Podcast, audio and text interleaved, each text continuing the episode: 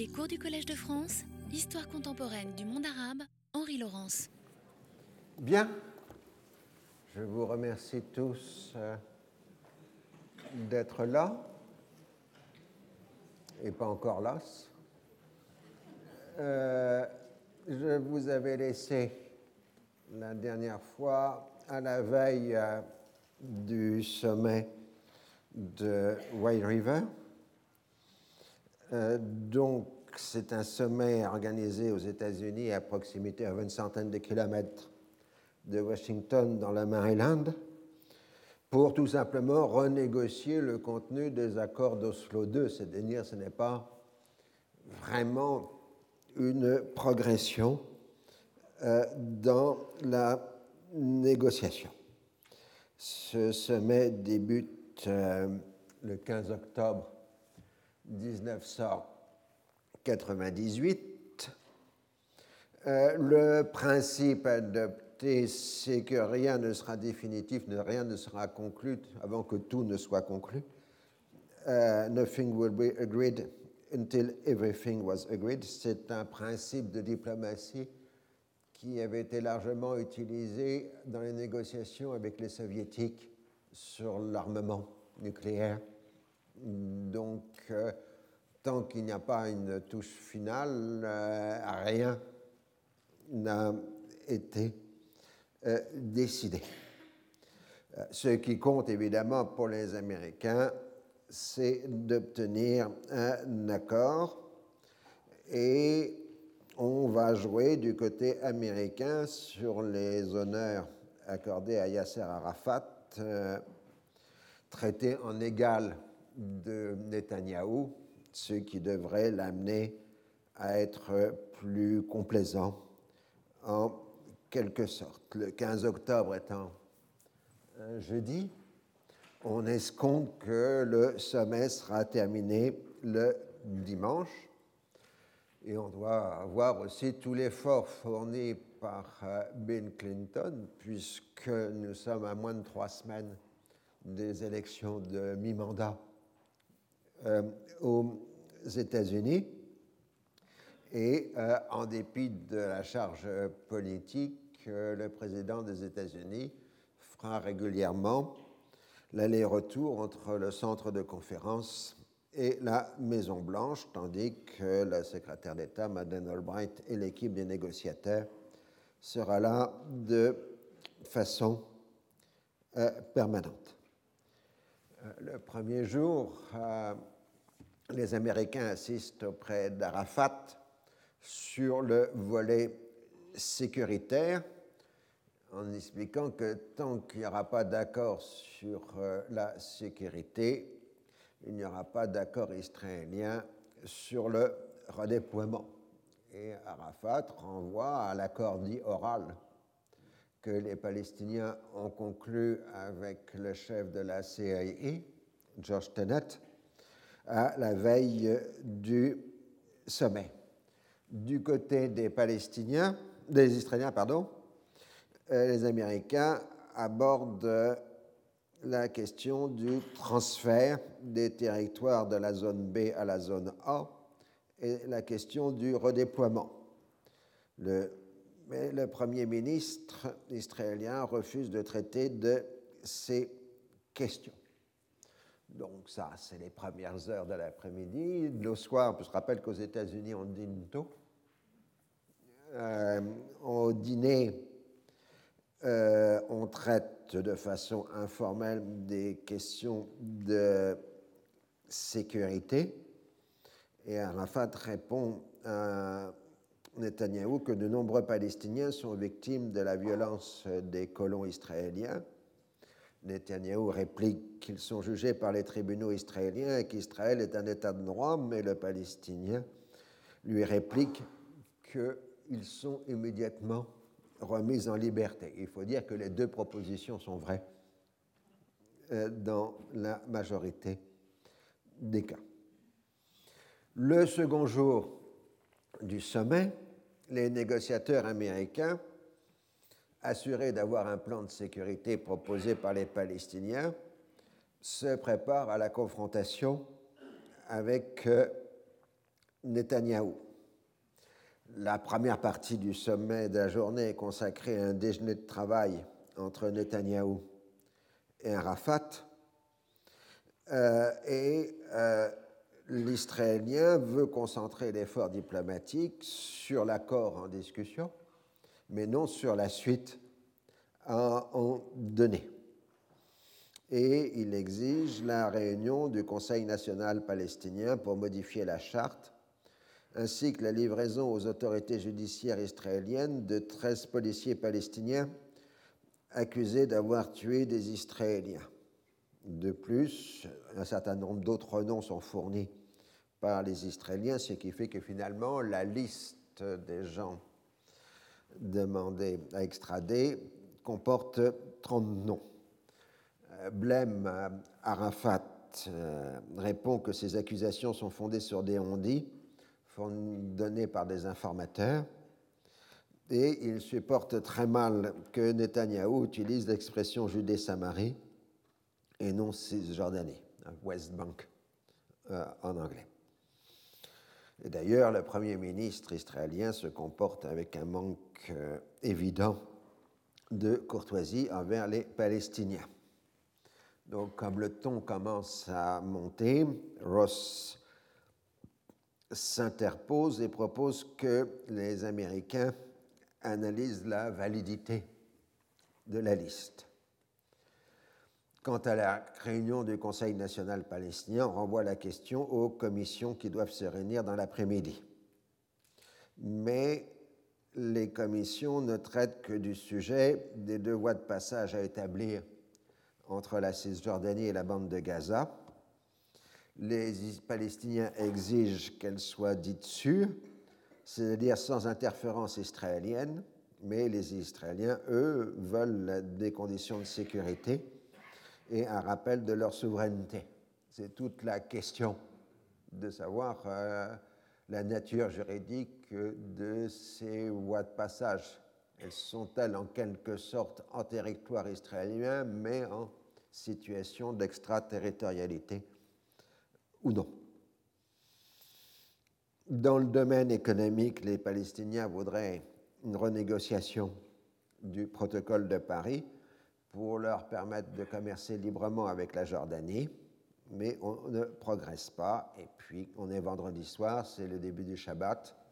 Donc, euh, les négociations sont interrompues, puisque les Israéliens sont en arrêt, si j'ose dire. La journée du samedi est consacrée à la délégation palestinienne. Il est maintenant clair que les Israéliens veulent plus que le texte oral convenu.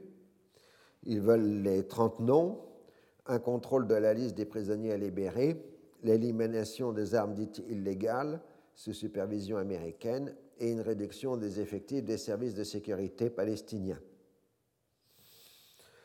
Tout ça est inacceptable pour les Palestiniens et donc euh, la négociation est bloquée sur ce sujet en dépit de l'arrivée de George Tenet, qui représente la CAI.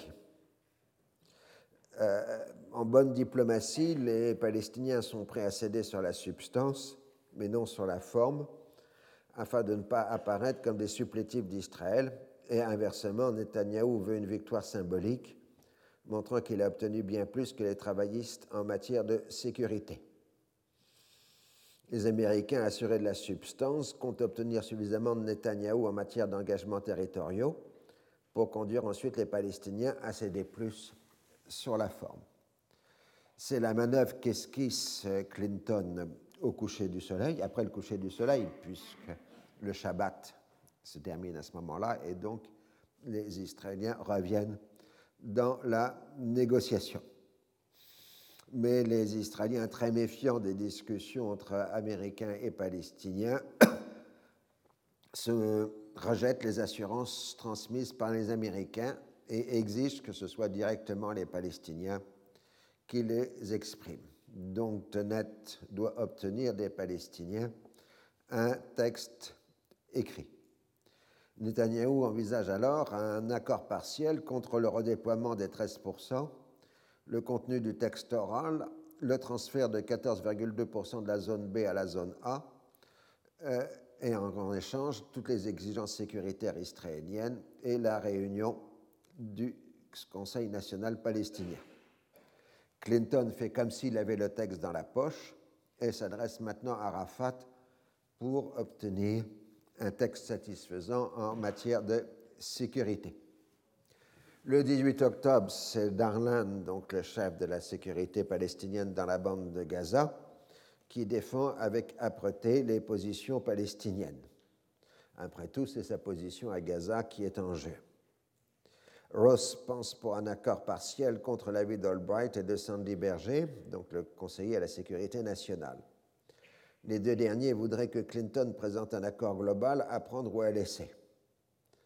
Clinton, lui, choisit la voie moyenne d'un entretien avec Netanyahu qui s'en tient à la solution d'un accord partiel. À minuit, il voit Ariel Sharon qui défend la même ligne et ajoute une demande de libération de Jonathan Pollard, le juif américain arrêté pour espionnage au profit d'Israël et condamné à la prison à perpétuité. Quant à Rafat, il refuse un accord partiel, mais se déclare prêt à rester le temps qu'il faut à White River pour arriver à un accord global. On a donc dépassé le délai prévu pour le sommet, mais Clinton s'accroche et on continue la négociation. Le lundi matin, on apprend qu'il y a eu un attentat à la grenade à Beersheba, laissant 67 Israéliens, dont plus d'une vingtaine de soldats, ce qui met Netanyahou en difficulté, parce qu'il risque d'être présenté comme n'ayant apporté ni la paix ni la sécurité. Et c'est ce que Albright entreprend de lui faire comprendre après les condoléances d'usage.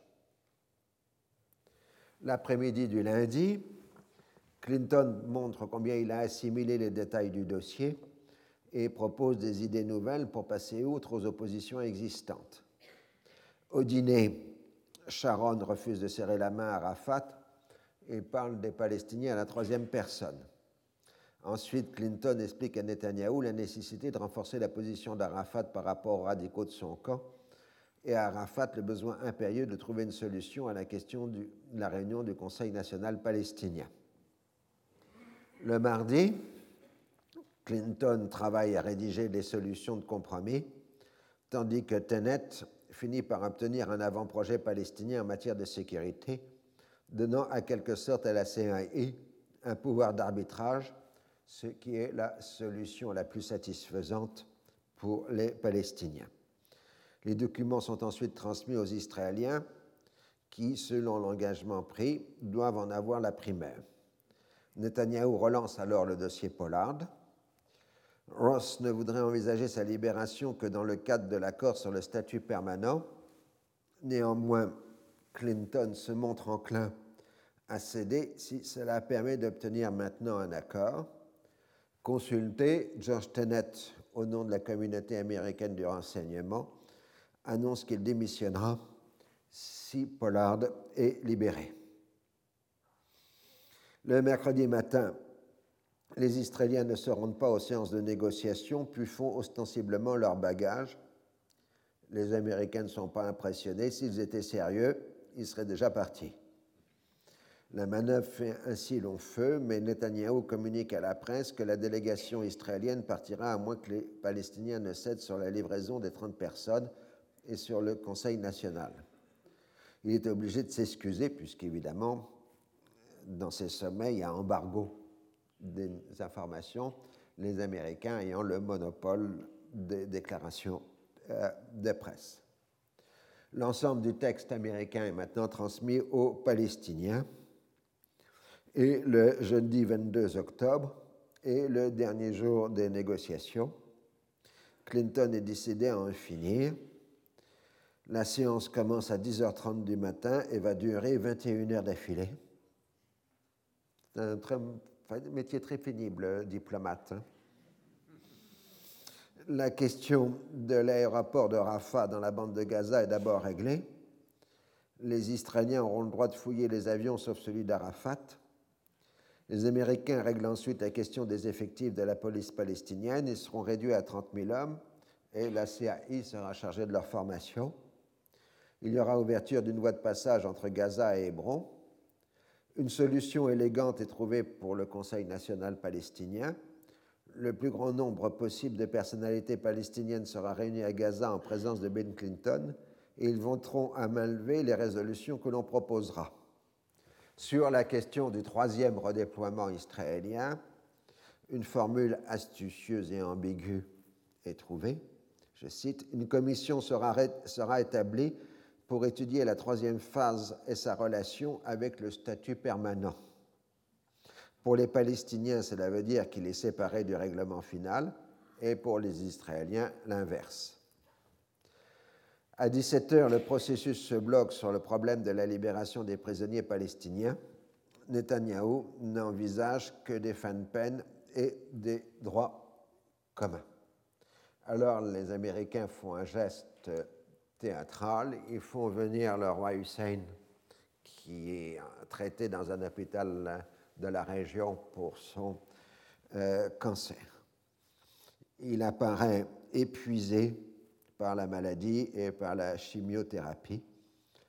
En raison de l'affaiblissement de son organisme, des mesures drastiques de précaution sont prises pour lui éviter toute contamination microbienne. Vous voyez sur la photo, on utilise des gants pour lui serrer la main.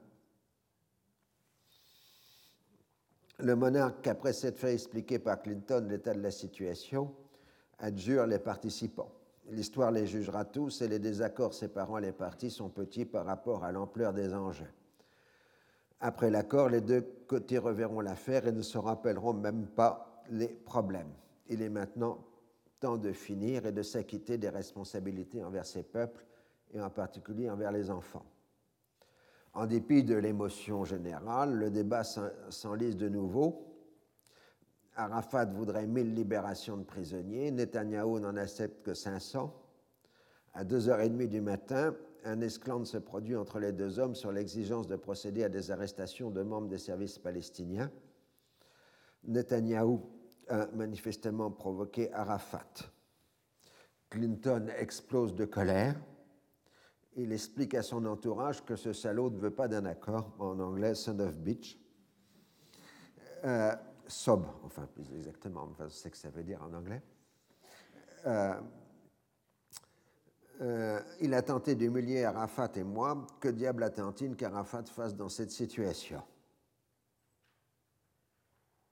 What the hell does he expect? Dit-il en anglais. Clinton prend Netanyahou un part pendant trois quarts d'heure. Il obtient de lui la libération de 750 prisonniers, dont 340 seraient des politiques il reste à finaliser l'ensemble du document. Les 30 personnes de la liste israélienne, qui sont maintenant d'ailleurs 28, seront arrêtées au fur et à mesure de l'accomplissement des étapes successives de l'application de l'accord, mais resteront en prison du côté palestinien. On se sépare à 6h30 du matin. Reste encore le cas Pollard. Netanyahou est persuadé qu'il a obtenu sa libération mais Clinton doit lui faire comprendre que tout ce qu'il peut faire est un réexamen de son dossier juridique. Les deux hommes se rencontrent au début du vendredi après-midi. Netanyahu cède, mais annonce qu'il réduira le nombre de prisonniers politiques à libérer et l'information est transmise à Arafat. Alors tout ce beau monde épuisé se rend à la Maison-Blanche euh, pour signer euh, à toute vitesse l'accord, puisqu'on est un vendredi soir et qu'il faut qu'il soit signé avant le coucher du soleil pour cause de Shabbat. Les partisans dont le roi Hussein, les participants dont le roi Hussein alternent le ton grave et les plaisanteries. L'impression générale est qu'une page a été tournée donc euh, ce qu'on appelle le mémorandum, pas l'accord, mais le mémorandum de White River, se présente comme un ensemble de mesures pour faciliter l'application des accords précédents, afin que les parties israéliennes et palestiniennes puissent assumer plus efficacement leurs responsabilités réciproques, y compris celles ayant trait respectivement à des redéploiements supplémentaires et à la sécurité. C'est-à-dire que c'est un mémorandum explicatif d'Oslo II. Mais pas plus. Implicitement, la réciprocité ainsi évoquée est moins celle de la terre contre la paix que celle de territoire contre la sécurité. Les mesures seront appliquées dans une démarche parallèle et par étapes. Le premier point est celui des redéploiements. Je cite Conformément à l'accord intérimaire et aux accords consécutifs, la mise en œuvre par la partie israélienne des premiers et seconds redéploiements consistera à transférer à la partie palestinienne 13% de la Cisjordanie de la zone C, comme suit. 1% à la zone A et 12% à la zone B. La partie palestinienne a informé qu'elle allouerait une zone équivalente à 3% de la zone B susnommée qui serait désignée zone verte et ou réserve naturelle. La partie palestinienne a également informé qu'elle agira en conformité avec les critères scientifiques établis et donc aucun changement n'interviendra dans le statut de ces zones sans préjudice aux droits des habitants de ces zones, y compris les Bédouins, tandis que ces critères n'autorisent pas de nouvelles constructions dans ces zones, les routes et les bâtiments existants pourront être entretenus. En clair, euh, toute la construction est gelée sur ces 3% de la Cisjordanie, y compris les questions posées par l'accroissement naturel de la population arabe et bédouine. C'est ce qu'on appelle de l'écologie. En tant que partie de la, je cite, euh, en tant que partie de l'application déjà mentionnée des premiers et seconds redéploiements, 14,2% de la Cisjordanie de la zone B deviendra zone A. Un comité, oui, c'est toujours très pénible de lire les documents, surtout qui sont très mal formulés, puis il faut comprendre la fatigue euh, des acteurs. Là, vous avez des jeux de pourcentage en permanent, mais il est toujours sous-entendu que ce sont des pourcentages de la Cisjordanie et pas des pourcentages des zones. C'est-à-dire, on vous dit 13% de la zone A, il faut comprendre 13% de la Cisjordanie se trouvant en zone A. Et ainsi de suite. C'est euh, parce qu'on ne sait plus au bout d'un certain temps de quoi on parle quand on a ces successions euh, euh, de données. Un comité sera en charge de la question du troisième redéploiement. Les États-Unis seront régulièrement tenus au courant et il n'est pas question d'une relation entre les redéploiements et le statut final. Le second point est celui de la sécurité et euh, dans lequel les Palestiniens s'engagent de nouveau à prendre toutes les mesures nécessaires afin d'empêcher les actes de terrorisme les crises et les actes d'hostilité à l'encontre de la partie israélienne et euh, les Israéliens s'engagent à la réciprocité euh, sur ce point. C'est donc un succès palestinien, mais on voit très bien qu'on est largement dans le vide, puisque la suite marque les deux parties ont également accepté de prendre des mesures judiciaires à l'encontre des contrevenants opérant sur leur juridiction et d'empêcher toute incitation des parties l'une contre l'autre de la part d'organisations de groupes ou d'individus sous leur juridiction. Les deux parties reconnaissent qu'il est dans leur intérêt vital de combattre le terrorisme et de lutter contre la violence.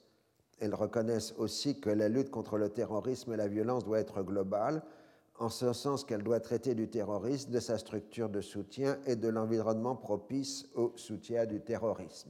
Donc, euh, si vous passez au décodeur, ça veut dire que c'est l'infrastructure associative, sociale et culturelle de la mouvance islamiste qui est euh, visée.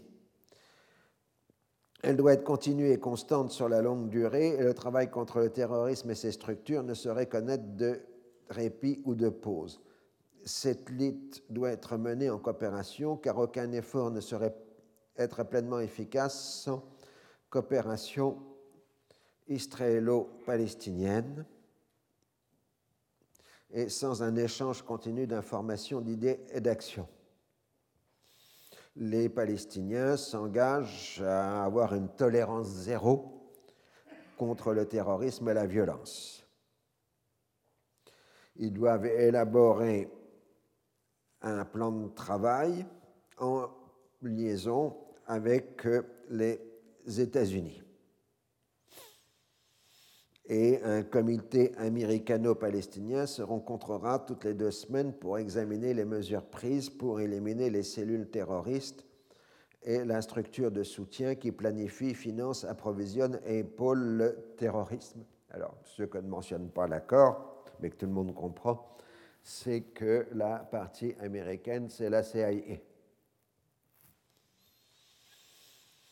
Et on passe ensuite à un texte encore plus contradictoire. Au cours de ces réunions, la partie palestinienne informera pleinement les États-Unis des actions engagées pour mettre hors la loi toute organisation ou branche d'organisation selon la nécessité de caractère militaire, terroriste ou violent et leur structure de soutien et pour les empêcher d'opérer à partir de la zone placée sous sa juridiction. Donc là, on peut comprendre qu'il ne s'agit que de l'aile militaire du Hamas et non pas de son aile civile. Ensuite, à des fins d'enquête complémentaire de poursuite et de châtiment de toutes les personnes impliquées dans des actes de violence et de terreur, la partie palestinienne appréhendera les individus spécifiquement soupçonnés d'avoir perpétré des actes de violence et de terrorisme. Un comité américano-palestinien se réunira pour examiner et évaluer les informations pertinentes susceptibles d'influer sur les décisions au sujet des poursuites, des peines et autres mesures judiciaires affectant le statut des individus soupçonnés de perpétrer ou de couvrir des actes de violence et de terreur. Et ainsi de suite, euh, euh, toutes les mesures. Et on dit ensuite, ce décret sera comparable à la législation existante en Israël à ce sujet. Ce qui laisse réserve, puisqu'on ne sait pas s'il s'agit d'une référence aux lois israéliennes interdisant de proférer des menaces à l'encontre de l'État hébreu, ou d'un décret comparable à l'absence de toute législation en Israël interdisant l'incitation anti-arabe, personne n'ayant été condamné pour avoir évoqué le péril arabe, demandé le transfert de la population palestinienne, ou même avoir dit mort aux Arabes. Suite de quoi, dans la hiérarchie, vous avez la constitution d'un comité américano-israélo-palestinien qui passera en revue les cas éventuels d'incitation à la violence et au terrorisme. Les deux parties s'engagent à une coopération bilatérale complète en matière de sécurité qui sera continue, intensive et globale et la commission américano-israélo-palestinienne se réunira au plus haut niveau au moins une fois tous les 15 jours pour évaluer les informations et les coopérations. Et tout ça, évidemment, sera mis en œuvre dans le respect des normes internationalement acceptées à propos des droits de l'homme et de l'état de droit, ce qui laisse un peu rêveur. En matière économique, on s'engage à établir promptement un parc industriel à Gaza, à ouvrir l'aéroport international de Gaza, à reprendre la négociation pour les passages garantis entre la Cisjordanie et la bande de Gaza et la construction du port de Gaza. Et enfin, on annonce la reprise des négociations sur le statut permanent. Je cite, les deux parties reprendront immédiatement les négociations sur le statut définitif sur une base accélérée et devront faire un effort délibéré pour parvenir à l'objectif commun de conclure un accord le 4 mai 1999. Les négociations se dérouleront de façon continue et sans interruption. Les États-Unis ont fait savoir qu'ils étaient disposés à faciliter ces négociations. Enfin, les parties reconnaissent la nécessité de créer un environnement positif pour les négociations les deux parties s'engagent à ne pas prendre de mesures qui changeraient la situation en Cisjordanie dans la bande de Gaza conformément à l'accord intérinaire. Pour les Palestiniens, ça veut dire le gel de la colonisation. Pour les Israéliens, la non-proclamation d'un État palestinien. Et le reste du mémorandum est consacré à un échéancier extrêmement précis de l'application de l'accord semaine après semaine. Wild River est avant tout un succès de la diplomatie américaine qui a réussi sa relance du processus de paix. Cette fois, le Likoud a bien été contraint d'entrer dans la logique des accords d'Oslo. Si Netanyahou a obtenu plus que les travaillistes en matière de sécurité, son comportement l'a conduit à impliquer toujours plus les États-Unis dans les détails concrets de l'accord et de leur application, alors que les travaillistes avaient refusé tout ce qui pouvait apparaître comme une médiation américaine. Les États-Unis se trouvent ainsi en position d'arbitre, rapprochant les positions, voire déterminant à qui faire porter la responsabilité de l'échec. Mais il est vrai que Netanyahou compte sur le soutien de la droite américaine et du Congrès et ne croit pas en la possibilité d'un affrontement entre lui et l'administration Clinton. Dès le jour de la signature, 11 journalistes étrangers venus interviewer le cher Yassine sont arrêtés par la police palestinienne, décidés, semble-t-il, à limiter l'expression politique du Hamas, qui, il est vrai, a dénoncé euh, l'accord. Et il y a quelques arrestations dans les rangs islamistes. L'opinion majoritaire dans les territoires est peu enthousiaste on trouve les résultats insuffisants et on ne croit pas à la volonté israélienne d'appliquer les accords. On s'inquiète aussi des risques que comporte le texte pour les libertés publiques. Après la mort d'un manifestant dû à un tir de la police palestinienne, le Fatah lui-même condamne la répression. Son leader pour la Cisjordanie, Marwan Barouti, s'en prend au rôle de la CIA. Ceux qui se trouvaient à Washington sont tous d'anciens combattants pour la liberté, ils conservent notre confiance, mais il y a au sein de l'autorité des traites qui servent les intérêts d'Israël et des États-Unis. Du côté israélien, même Jordeco, les colons organisent des manifestations de protestation. Netanyahou est traité de traître. Euh, le Shin Bet euh, exige des mesures de sécurité renforcées pour le Premier ministre. Les soutiens parlementaires des colons déposent immédiatement une motion de censure à la Knesset qui est repoussée le 26 octobre, du fait que les travaillistes approuvent l'accord comme la plus grande partie de l'opinion publique, 74% d'approbation selon un sondage. Mais ce n'est que partie remise, le leader travailliste Barak veut la tenue d'élections anticipées et va jusqu'à dire que Netanyahou a trop cédé à White River. Quant à l'intéressé, il cherche à gagner du temps en retardant la présentation de l'accord au gouvernement israélien. Il se refuse à adopter une ligne centriste fondée sur l'application de l'accord et qui pourrait conduire à une modification de la majorité parlementaire allant dans le sens d'un gouvernement d'union nationale. Loin de vouloir concentrer sa ligne politique sur l'accord, dès le lendemain de la signature, il en prend des distances tentant d'obtenir de nouvelles assurances des Américains. Cela pose une nouvelle fois la question de sa sincérité. Son attachement au maintien d'une coalition de droite dure ne trahit-il pas la réalité de ses intentions?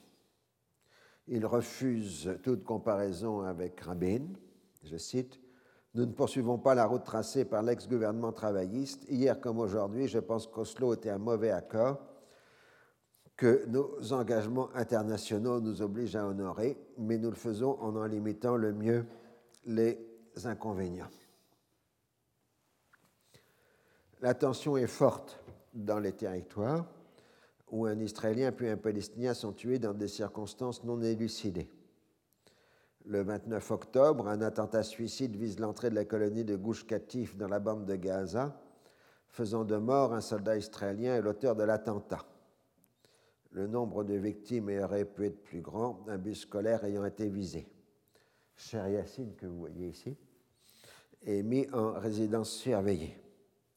L'aile militaire du Hamas menace de s'en prendre à la police palestinienne. Je cite la poursuite de la répression par l'autorité palestinienne et son assistance à frapper les fils du Hamas et les brigades Al-Qassam risquent de les inciter à ne plus observer les consignes de leurs dirigeants et à retourner leurs armes sans la moindre nécessité contre les forces de sécurité de l'autorité palestinienne.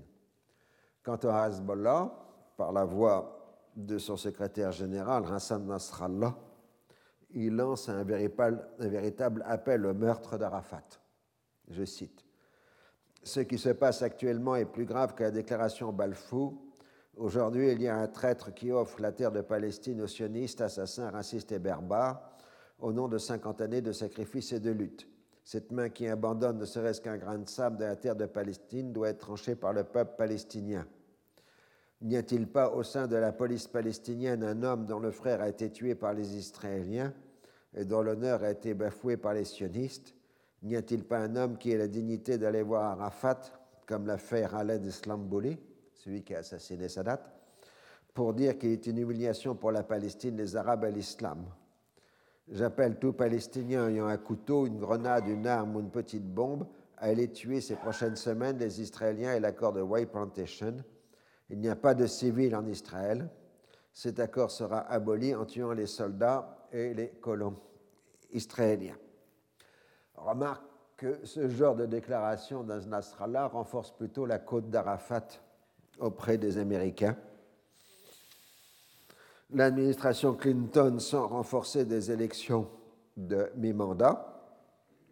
Les républicains conservent la majorité au Congrès, mais les démocrates ont progressé nettement à la Chambre des représentants. La perspective d'une destitution, impeachment de Clinton s'éloigne. L'accord est aussi reçu froidement dans le monde arabe. À l'issue d'un entretien avec Rafaz al-Assad à Sharm el-Sheikh, Moubarak marque que le processus de paix ira nulle part si on substitue au principe de la terre contre la paix celui de la terre contre la sécurité. La situation moyen-orientale se complique du fait que le régime de Saddam Hussein vient de renvoyer les inspecteurs de l'UNSCOM. Il a parfaitement perçu que la volonté américaine n'est pas de désarmer l'Irak, ce qui correspond à la réalité, mais de renverser le régime.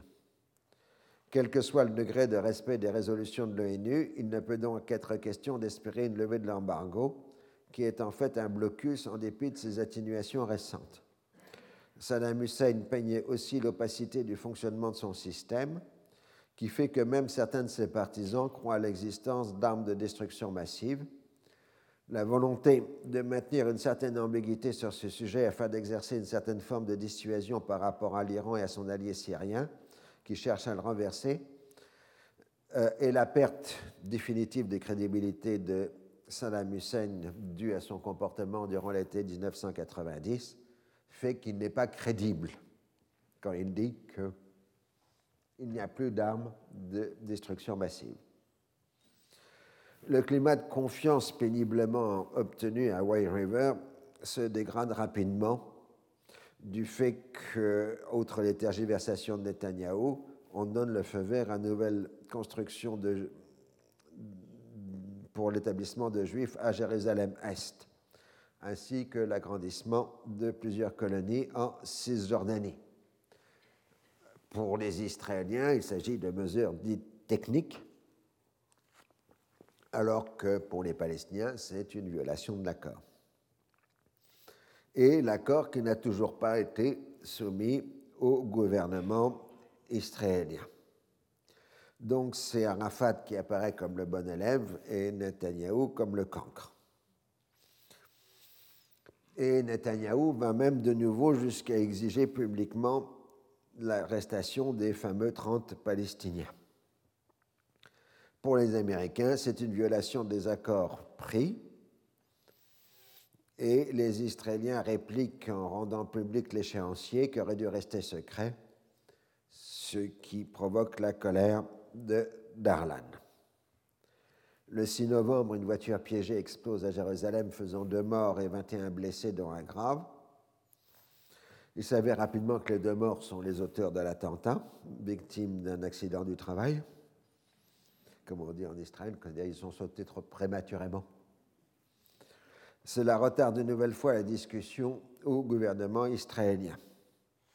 L'autorité palestinienne condamne vivement l'attentat qui vise le processus de paix et intensifie les mesures contre le Hamas et le djihad islamique qui ont tous deux revendiqué l'opération. Les accusations visent explicitement l'Iran qui voudrait transformer la Palestine en Nouvel-Afghanistan. Ce n'est pas le président modéré Ratami qui est mis en cause, mais le guide suprême Ramenai. Il est vrai que ce dernier avait traité Arafat de traître minable et de laquais des sionistes. Ce n'est que le 11 novembre que le gouvernement israélien approuve l'accord de Wai par huit voix contre quatre et cinq abstentions.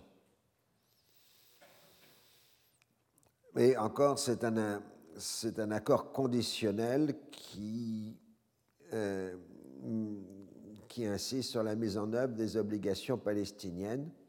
Chaque étape sera resoumise à vote de la part du gouvernement israélien et on remet en cause certaines des clauses de l'accord euh, de Way. je saute sur ces remises en cause qui sont assez longues. Et on continue les mesures unilatérales, les décisions israéliennes, c'est en particulier. Le gouvernement continuera de poursuivre sa politique de renforcement et de développement des communautés en Judée-Samarie et dans la bande de Gaza sur la base d'un plan pluriannuel. Le gouvernement entreprendra la construction de routes de sécurité en Judée, Samarie et dans la bande de Gaza, ce qui implique de nouvelles confiscations de terres palestiniennes le gouvernement exprime son espoir que les dispositions des mémorandums de White River seront intégralement appliquées et que cet accord contribuera au progrès de la paix. En fait, il ne reste plus rien.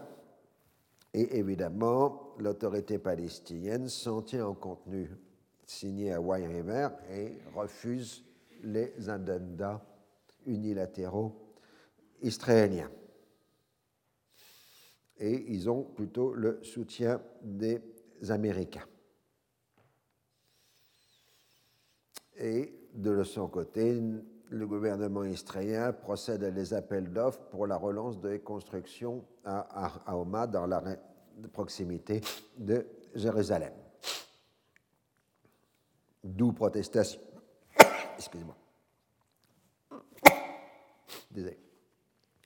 D'où protestation palestinienne en fait, la stratégie d'Arafat est de s'en tenir à des manifestations verbales et d'engranger le maximum de sessions effectives de la part des Israéliens, puisque sa priorité absolue est d'obtenir le redéploiement annoncé de l'armée israélienne. À la mi-novembre 1998, les États-Unis multiplient les préparatifs d'une action de grande envergure contre l'Irak les procédures diplomatiques ont tout échoué. Mais Clinton ne renonce pas à sa visite prévue à Gaza, indispensable pour l'application de mémorandum de Hawaï. Alors que de nouveau la population israélienne s'inquiète du risque de tir de missiles irakiens, voire d'utilisation d'armes chimiques, Denis Ross est envoyé en Israël. Il ne faut pas que la nouvelle crise irakienne gèle l'application des accords. On s'attend à une attaque imminente de l'Irak, mais au dernier moment, Saddam Hussein semble plier et accepter un retour des inspecteurs de l'ONU. Les bombardiers américains sont rappelés à 20 minutes de frapper leurs objectifs. Mais ce n'est que partie remise. Dans ce contexte difficile, Ross réussit à rapprocher les positions. Les Israéliens communiquent le contenu géographique du redéploiement annoncé, mais déjà retardé par rapport à l'échéancier initial il peut rentrer aux États-Unis tout en laissant une partie de son équipe sur place. Pendant que la Knesset vote à une large majorité la ratification du mémorandum, 75 députés de la majorité de l'opposition sont pour, 19 sont contre, dont deux ministres et 9 abstentions sur 120 membres de la Knesset. Sept ministres n'ayant pas participé au vote. Alors que la majorité gouvernementale israélienne commence à se disloquer, la question des prisonniers se repose. La première fournée délibérée, 250 personnes, dont 150 droits communs, sont libérées. cette affaire, ce qu'on appelle en général, ce sont des voleurs de voitures, parce que durant toute cette période, il y a un trafic très impressionnant de vols de voitures en Israël qui sont renvoyés et désossés en quelque sorte dans les territoires euh, palestiniens. Et cette délinquance venue des territoires a aussi beaucoup affecté la population israélienne euh, dans cette période. Mais tout ça traduit le fait que pour les Israéliens, les ces Palestiniens sont tous des criminels, voire des terroristes, alors que pour les Palestiniens, ils sont des résistants. Et il n'y a pratiquement pas de famille dans les territoires qui n'a pas un membre euh, dans une prison israélienne. D'où une explosion de colère et de manifestations de protestation. Néanmoins, le 20 novembre se déroule le premier déploiement du redéploiement, si j'ose dire, le plus facile parce qu'il comprend un transfert de 7,1% de la Cisjordanie de la zone B à la zone A et de 2% de la zone C à la zone B, c'est-à-dire sept villages. Pour l'essentiel, ça ne concerne donc que des dispositifs de sécurité et non d'administration. Le 24 novembre, l'aéroport de Gaza est ouvert à la navigation aérienne internationale, mais c'est un manque de pratique absolument. Les passagers doivent ensuite se rendre en autocar au terminal frontalier de Rafah pour faire les formalités d'entrée. Les Israéliens fournissent une liste noire de Palestiniens interdits de voyager à l'étranger pour des raisons de sécurité, c'est-à-dire dans la plus grande partie des cas des punitions pour des activités politiques. Cela vise essentiellement des opposants au processus de paix.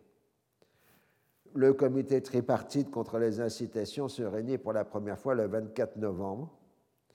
La séance est essentiellement consacrée à définir les procédures de travail.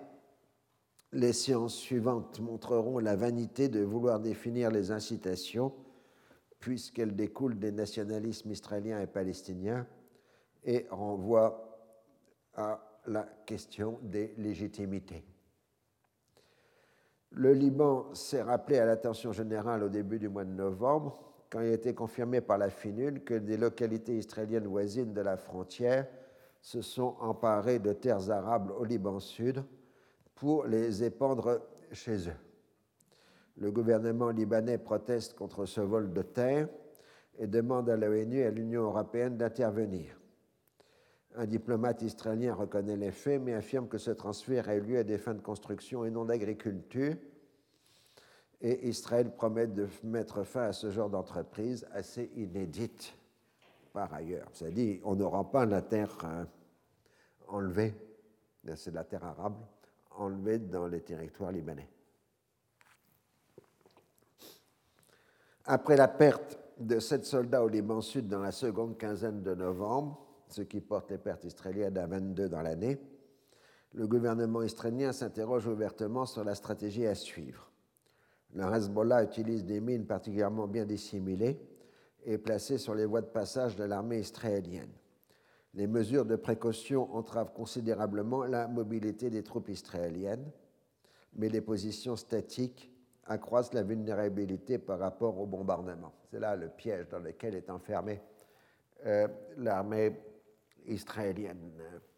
Le réseau de bombes, de mines que le Hezbollah place fait que l'armée ne peut plus être mobile.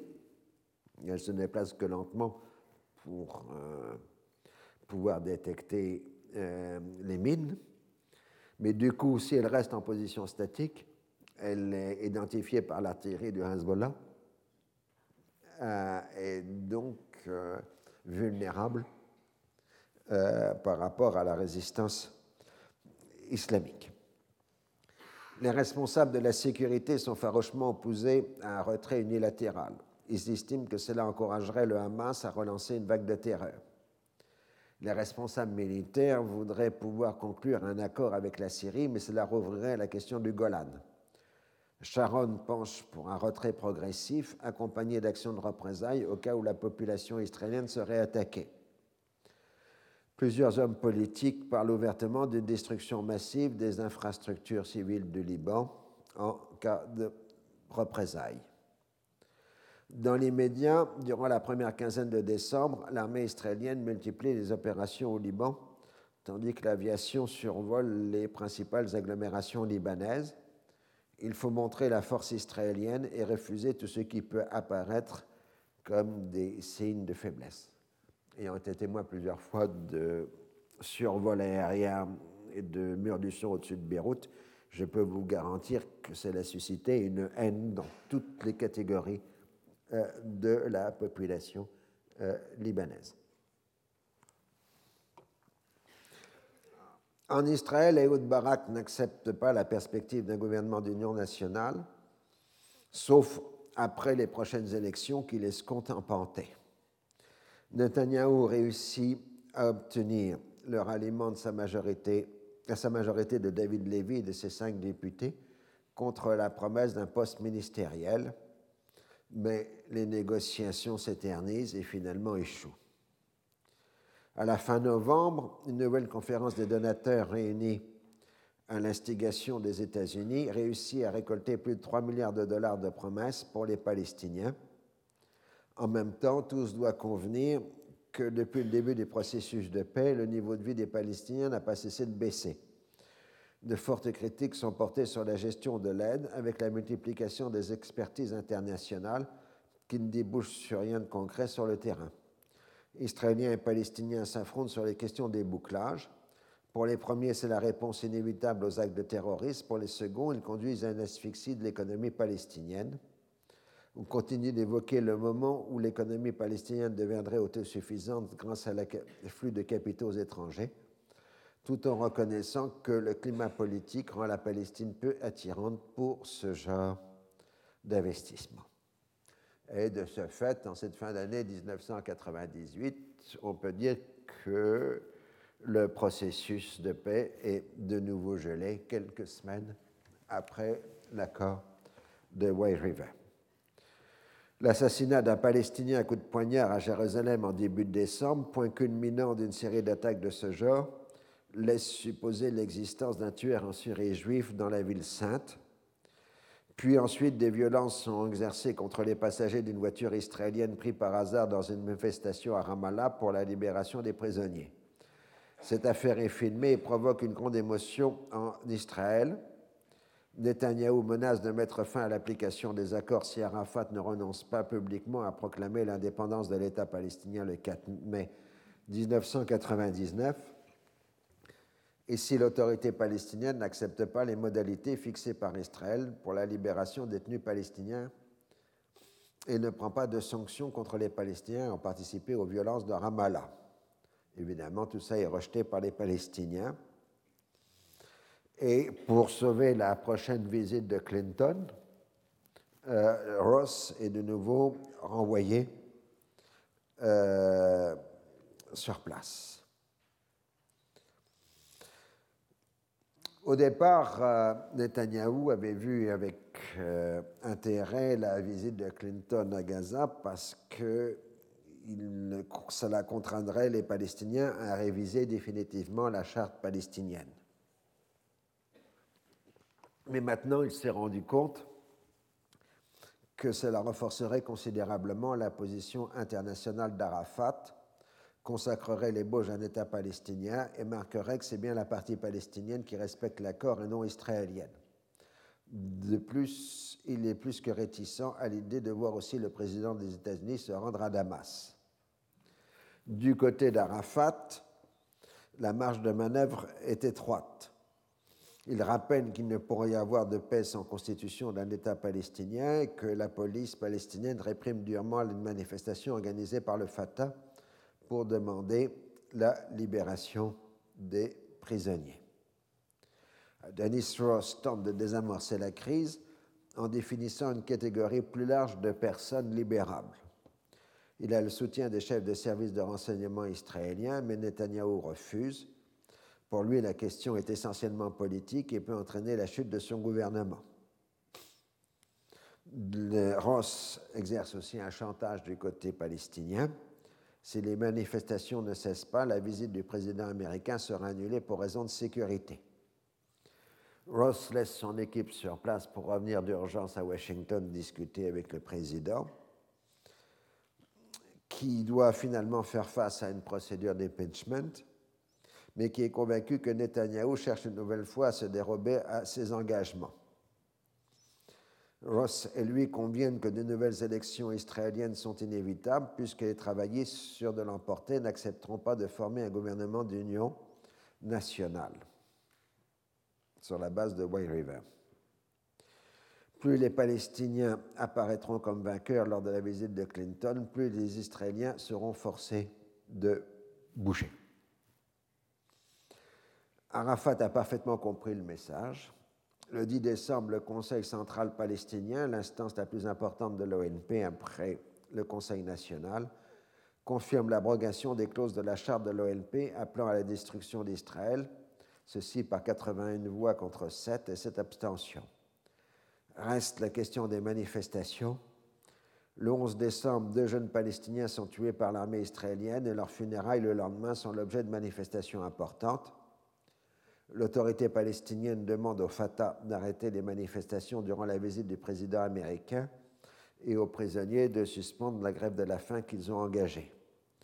Pendant ce temps-là, l'opposition palestinienne, islamiste et marxiste, se réunit à Damas pour vilipender les capitulations d'Arafat.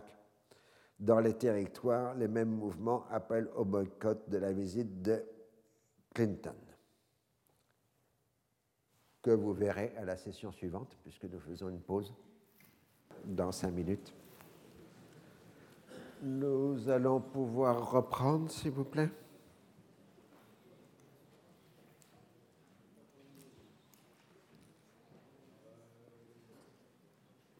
Donc la dernière fois, je vous avais laissé à la veille, si j'ose dire, de la visite de Bill Clinton, visite qui a été négociée minutieusement dans tous ses détails, parce que tout peut prendre une signification politique. Ainsi, au lieu d'atterrir à Gaza, le président américain sera d'abord accueilli en Israël puis ira à Jérusalem, et puis de là à Gaza en hélicoptère, parce qu'il ne faut pas que l'avion présidentiel américain atterrisse à l'aéroport de Gaza, euh, parce que ce serait un signe de souveraineté palestinienne si euh, il faisait.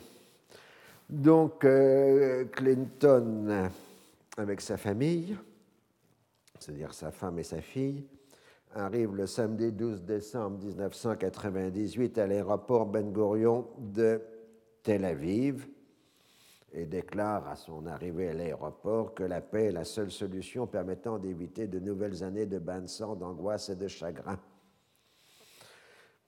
La paix n'est pas une option, c'est le seul choix capable d'éviter de nouvelles années de bain de sang, dit-il. La réponse de Netanyahou et une série d'accusations contre Arafat.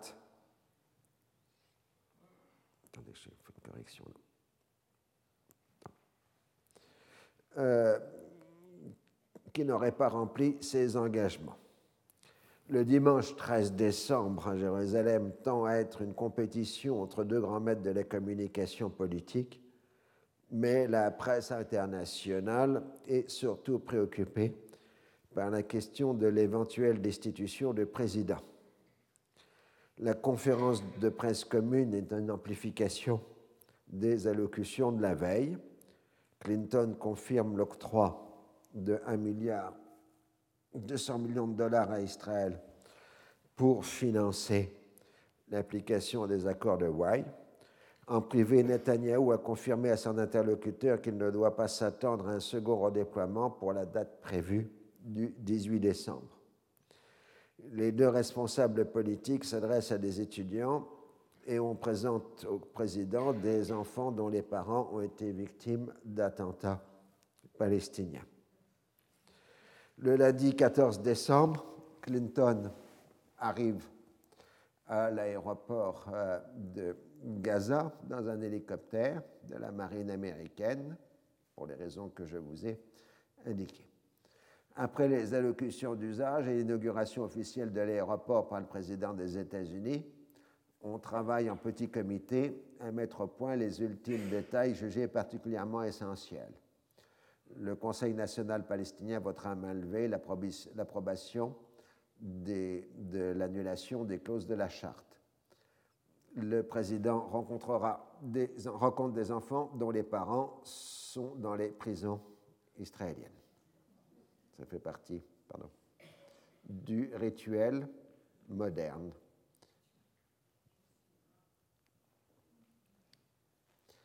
Tout se passe comme prévu.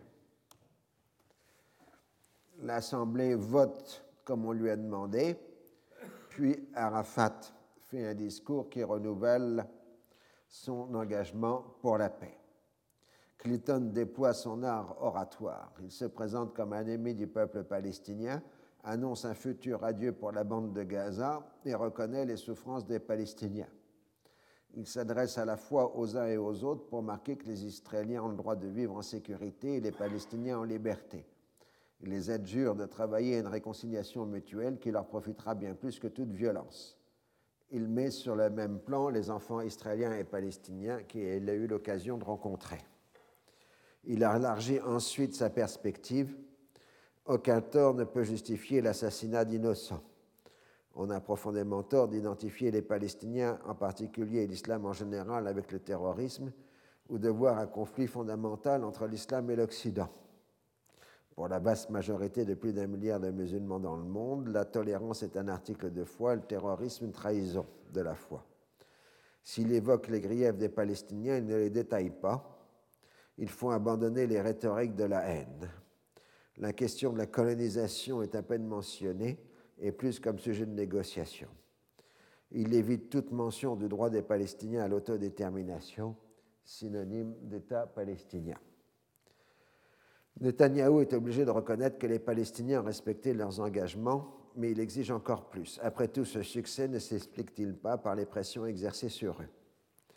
La question est de savoir si on peut maintenant tenir un sommet tripartite à Eretz. Ross en est partisan à condition que les Israéliens fassent une avancée dans le dossier des prisonniers, mais les premiers ministres israéliens s'y refusent, sa majorité parlementaire ne l'accepterait pas. Clinton veut absolument cette réunion. Il a besoin d'un succès tangible à un moment où il est perpétuellement sur la défensive du fait de la menace de destitution et où il redevient inévitable d'exercer des frappes sur l'Irak en raison de la nouvelle impasse dans le dossier des inspecteurs de l'INSCOM. Donc finalement, un sommet est fixé pour le lendemain matin à Eretz. À l'arrivée des participants, Sharon refuse de serrer la main d'Arafat, ce qui jette un froid. Ensuite, Netanyahou récite toute la liste supposée des manquements des Palestiniens aux accords.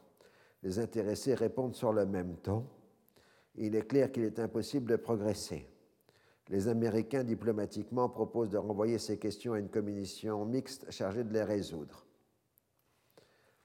Le président se rend ensuite avec Arafat à Bethléem, puis à Masada avec Netanyahou.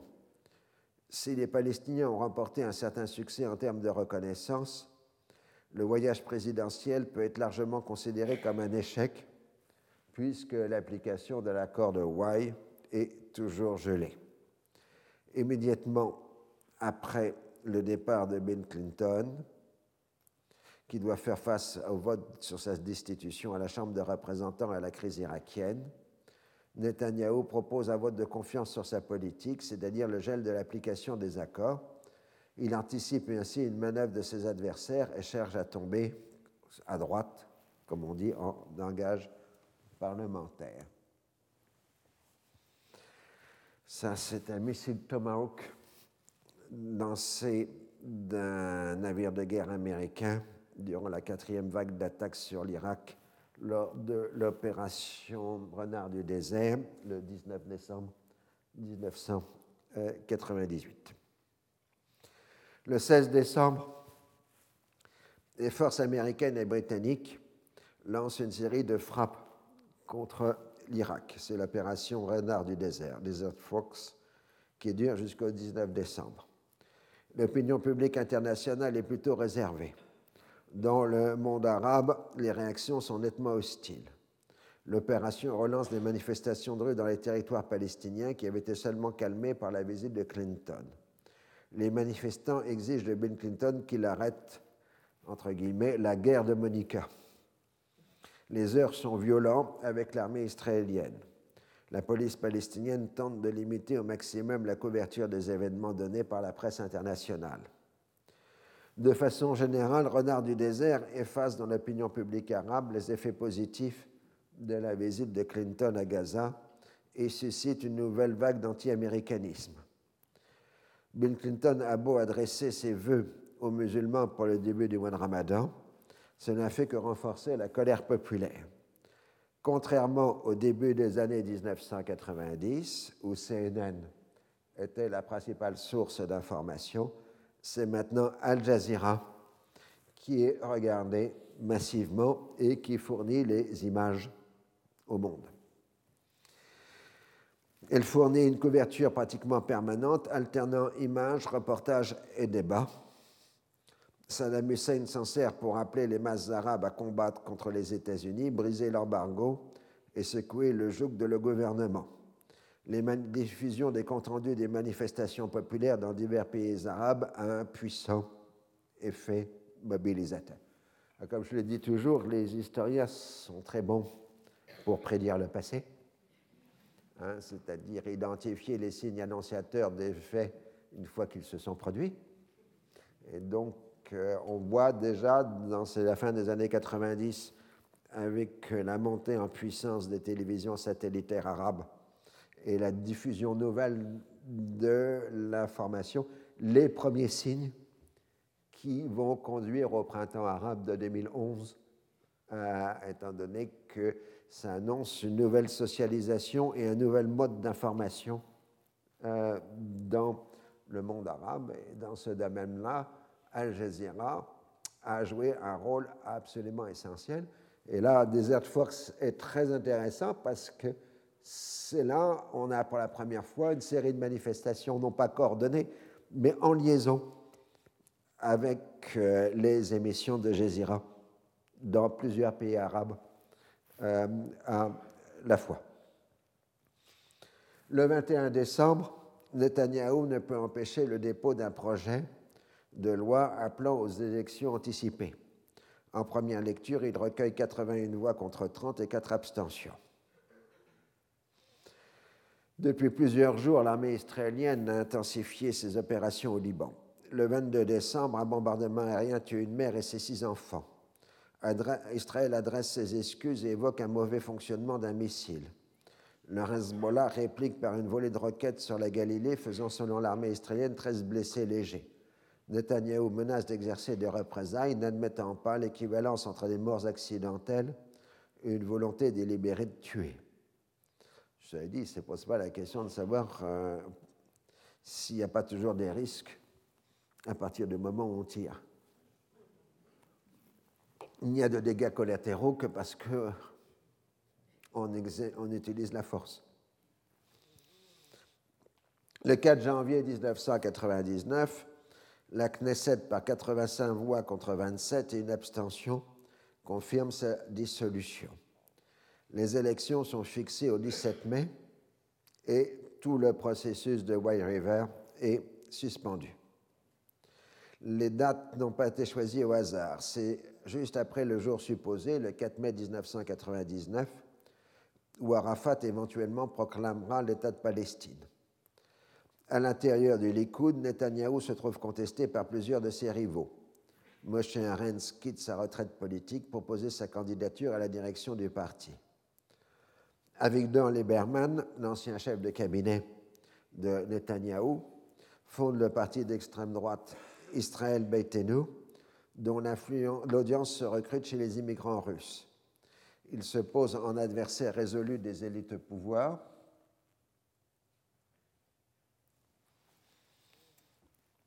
L'ancien chef d'état-major de l'armée israélienne, Amnon Likinchak, forme de son côté un parti centriste résolu à soutenir le processus de paix.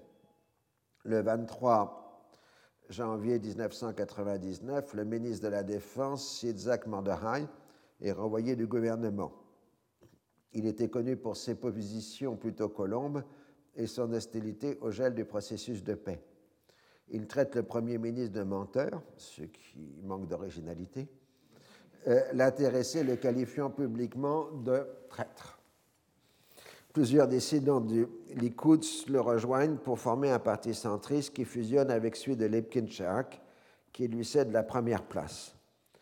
La nouvelle force politique semble promise, selon les sondages, un grand succès électoral. Le fait que Mordorai soit un séfarade issu d'un milieu modeste joue certainement, d'autant plus qu'il se montre respectueux des religieux. Netanyahou remporte facilement les élections primaires au sein du Likoud par 81,7% des voix et propose à Arens le poste de ministre de la Défense. Ce dernier accepte. Si le Likoud a maintenu son unité, il a perdu tous ses éléments colombes. Ariel Sharon se déclare partisan de la création d'un État palestinien par la négociation qui se trouvera totalement enclavé, puisque en fait ce que Sharon considère comme solution définitive, c'est la totalité des territoires cédés aux Palestiniens lors de White River, c'est-à-dire au maximum 30 à 40% de la Cisjordanie. Il s'agira d'un territoire démilitarisé à souveraineté limitée dont Israël contrôlera les accès et l'espace aérien. Le chef du Parti travailliste, Ehud Barak, multiplie les déclarations promettant une amélioration conséquente des conditions matérielles des Israéliens. Il cherche à gagner le vote des constituants de la société traditionnellement hostile aux travaillistes, les juifs originaires des pays arabes et de Russie, ainsi que les religieux qui constituent les groupes sociaux aux revenus les plus modestes. Il reste très ambigu sur ses positions concernant le processus de paix allant jusqu'à accuser Netanyahou de favoriser la création d'un État palestinien. Il prend ses distances envers Pérez, qui s'est fait l'avocat de la création d'un État palestinien au contour indéfini. Il se pose en successeur légitime de Rabin, garant de la poursuite du processus de paix et de la sécurité d'Israël. Ainsi, la campagne électorale semble devoir tourner en compétition entre trois forces politiques, gauche, centre et droite, et la question du processus de paix apparaît comme le premier dossier. Comme on est dans un scrutin proportionnel, la première étape est constituée par les désignations des places sur la liste de chaque parti. Les religieux manifestent leur force par une imposante manifestation de masse, alors que les trois blocs en compétition sont divisés sur l'attitude à tenir devant leurs revendications souvent très matérielles. Au-delà, c'est comme toujours la question de la définition de la nature de l'État et de la société qui est posée. Barak tente une ouverture vers les Juifs séfarades en ouvrant trois places gagnantes au Guécher de David Lévy, qui occupera le numéro 3 de la liste après Barak et Pérez. L'universitaire Shlomo Benami, qui a déjà eu une carrière diplomatique et qui est un exemple de promotion sociale séfarade, reçoit le numéro 4 de la liste travailliste. Une ouverture de même genre est faite en direction des religieux orthodoxes modérés. Après son intervention à White River, le roi Hussein a repris ses soins médicaux. La détérioration des conditions de santé ouvre la question de la succession. Depuis 34 ans, son frère Hassan exerce la charge de prince héritier et de régent en l'absence de son frère. Ce choix avait été dicté par le fait qu'à l'époque, le fils aîné de Hussein, Abdallah, était encore dans l'enfance. On ne pouvait le prendre comme prince héritier, ce qu'il avait été brièvement à sa naissance, du fait des circonstances troublées dans lesquelles vivait le royaume. Normalement, après le règne de Hassan, un fils de Hussein devrait accéder au trône, mais le roi mourant ne peut être assuré que ce sera le cas. Son entourage aux États-Unis est vivement opposé à la succession par Hassan, en particulier la reine Nour, qui souhaiterait voir un de ses propres fils devenir roi. Mais son aîné, Hamzeh, n'a que 19 ans, tandis qu'Abdallah en a 37. Général dans l'armée jordanienne, Abdallah dispose d'un vaste réseau de connaissances internationales. Plus important encore, il dispose du soutien de l'armée et des services de sécurité. Profitant d'une rémission, le roi rentre dans son royaume le 19 janvier 1999. Il reçoit un accueil populaire sans précédent. Dès le lendemain, il laisse entendre qu'il va modifier l'ordre de succession. Après avoir rencontré son frère, Hassan s'incline. Le 25 janvier, Abdallah est rétabli dans ses fonctions de prince héritier. Là, c'est, vous voyez, donc euh, Hussein avec son frère Hassan, transmettant en quelque sorte euh, la fonction de prince héritier à Abdallah. Donc, Abdallah rétabli dans ses fonctions de prince héritier. C'est un point juridique intéressant parce que comme Abdallah avait été quelques mois dans sa prime enfance euh, prince héritier, il n'est que rétabli dans la fonction, ce qui implique qu'on n'a pas besoin d'un vote du Parlement euh, jordanien. L'ensemble de la famille apporte son soutien à la décision, c'est ce qu'on appelle en arabe une bayra, une allégeance. Donc euh, Abdallah reçoit l'allégeance de la famille pour la succession. Comme dans les deux successions précédentes de la monarchie hachémite, l'ordre de la primogéniture l'a emporté. Ça, ça a été toujours le problème des dynasties arabes médiévales et modernes.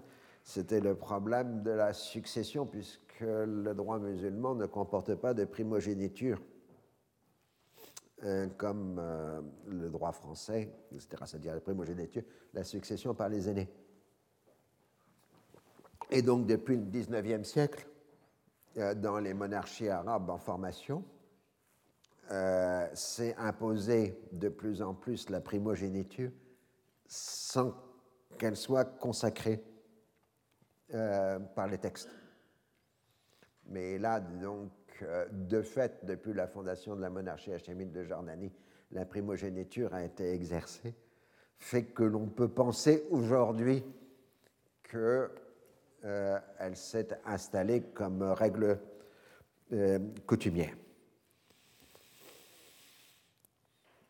Alors certes, Hamzé a été provisoirement désigné comme prince héritier, mais dès que le fils aîné d'Abdallah a atteint un âge euh, de 18-19 ans, euh, il a été immédiatement euh, défini, repris la fonction de prince héritier. Donc aujourd'hui, l'ordre de succession en Jordanie est bien la primogéniture.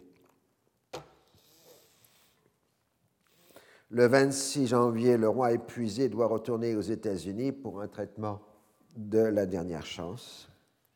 Le 4 février, euh, les médecins considèrent que c'est fini. Il est rapatrié pratiquement inconscient en Jordanie et meurt le 7 février 1999 entouré des siens. Il était âgé de 63 ans et a régné 47 ans. L'essentiel de la population jordanienne n'a connu que lui comme souverain. Les funérailles du 7 février sont particulièrement imposantes. Des chefs d'État du monde entier y participent, dont trois présidents des États-Unis, Ford, Bush, et Clinton. Ses anciens adversaires comme Arafat et Assad sont là, ainsi que le président israélien Ezer Weizmann. Le président Clinton salue l'homme de la paix. L'émotion est sincère en Israël où l'on évoque la disparition d'un grand ami. Le fait que le président Weizmann a serré la main de Naïef Awatmé, le chef du FDLP, provoque un certain émoi en Israël, moins que le fait que Sharon refuse toujours de saluer Arafat. Dans les jours qui suivent, le nouveau souverain hachémite marque son intention de poursuivre la politique de son père en ce qui concerne Israël et le processus de paix. Contrairement à Hussein, il n'a pas d'attachement à une revendication sur la Cisjordanie et oriente sa politique vers le mot d'ordre la Jordanie d'abord, tout en jouant sur le clivage entre Transjordaniens de souche et palestiniens d'origine dans la population de son royaume. Comme son père, il craint une solution jordanienne de la question palestinienne qui ferait de son royaume l'unique État palestinien, thèse régulièrement reprise dans certains milieux de la droite israélienne. Il en est de même pour l'idée d'une fédération jordano-palestinienne reprise par Rafat le 12 février.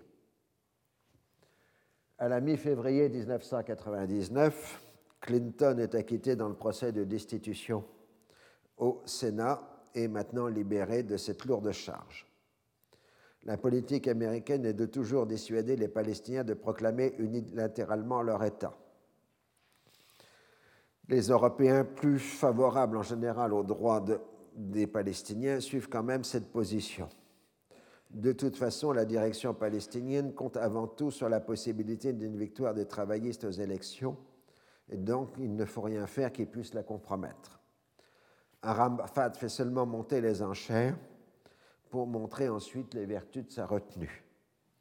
Mais dans les médias, les États-Unis sont de plus en plus concernés par la crise qui se développe au Kosovo.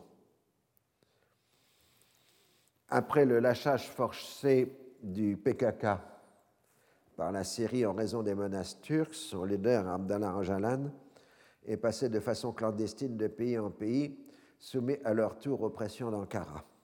Finalement, il est enlevé au Kenya par un commando turc et transféré en Turquie. Les militants kurdes lancent une campagne internationale de protestation. Ces manifestations sont violentes et s'accompagnent en Europe d'actes d'immolation par le feu. Le PKK accuse Israël d'avoir participé à la traque de Jalan, ce que l'État hébreu dément. Des mesures de sécurité sont prises pour protéger les représentations diplomatiques. Le 17 février, des militants du PKK tentent d'occuper le consulat israélien de Berlin. Trois d'entre eux sont tués et 15 blessés par les gardes israéliens. Netanyahou invoque la légitime défense et dément toute participation israélienne dans la lutte contre les indépendantistes kurdes de Turquie.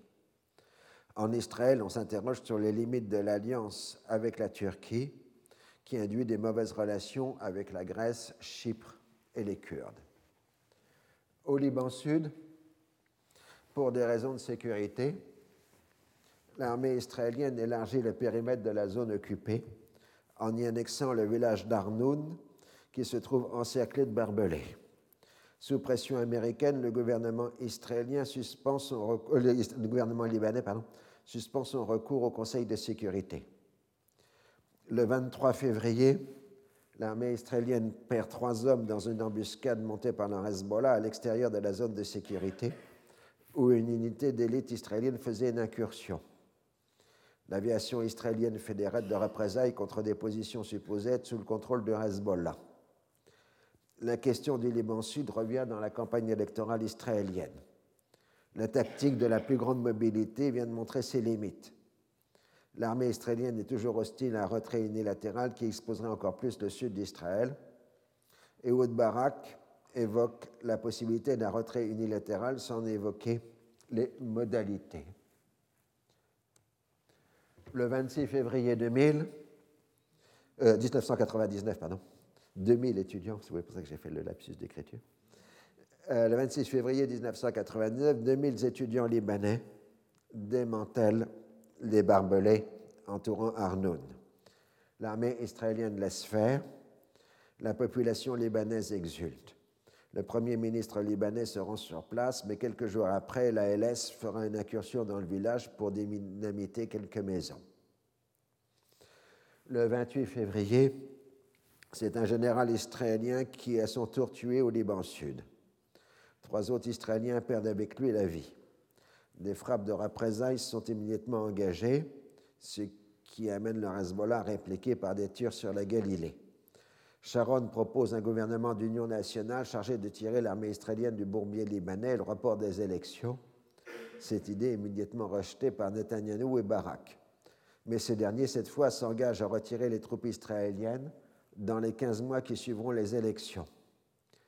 Je vous, promets que si nous formons le prochain gouvernement, en juin 2000, nous serons sortis du Liban avec des garanties de sécurité et des discussions avancées avec les Syriens. Fin de citation.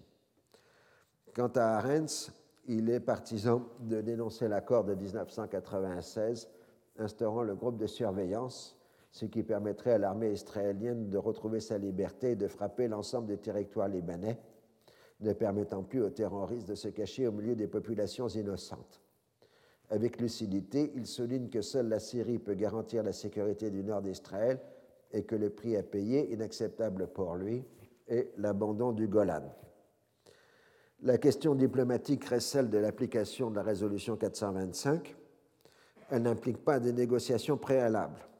Le gouvernement libanais reste ferme sur cette position et propose qu'une fois le retrait israélien effectué, la commission d'armistice de 1949 reprenne ses travaux.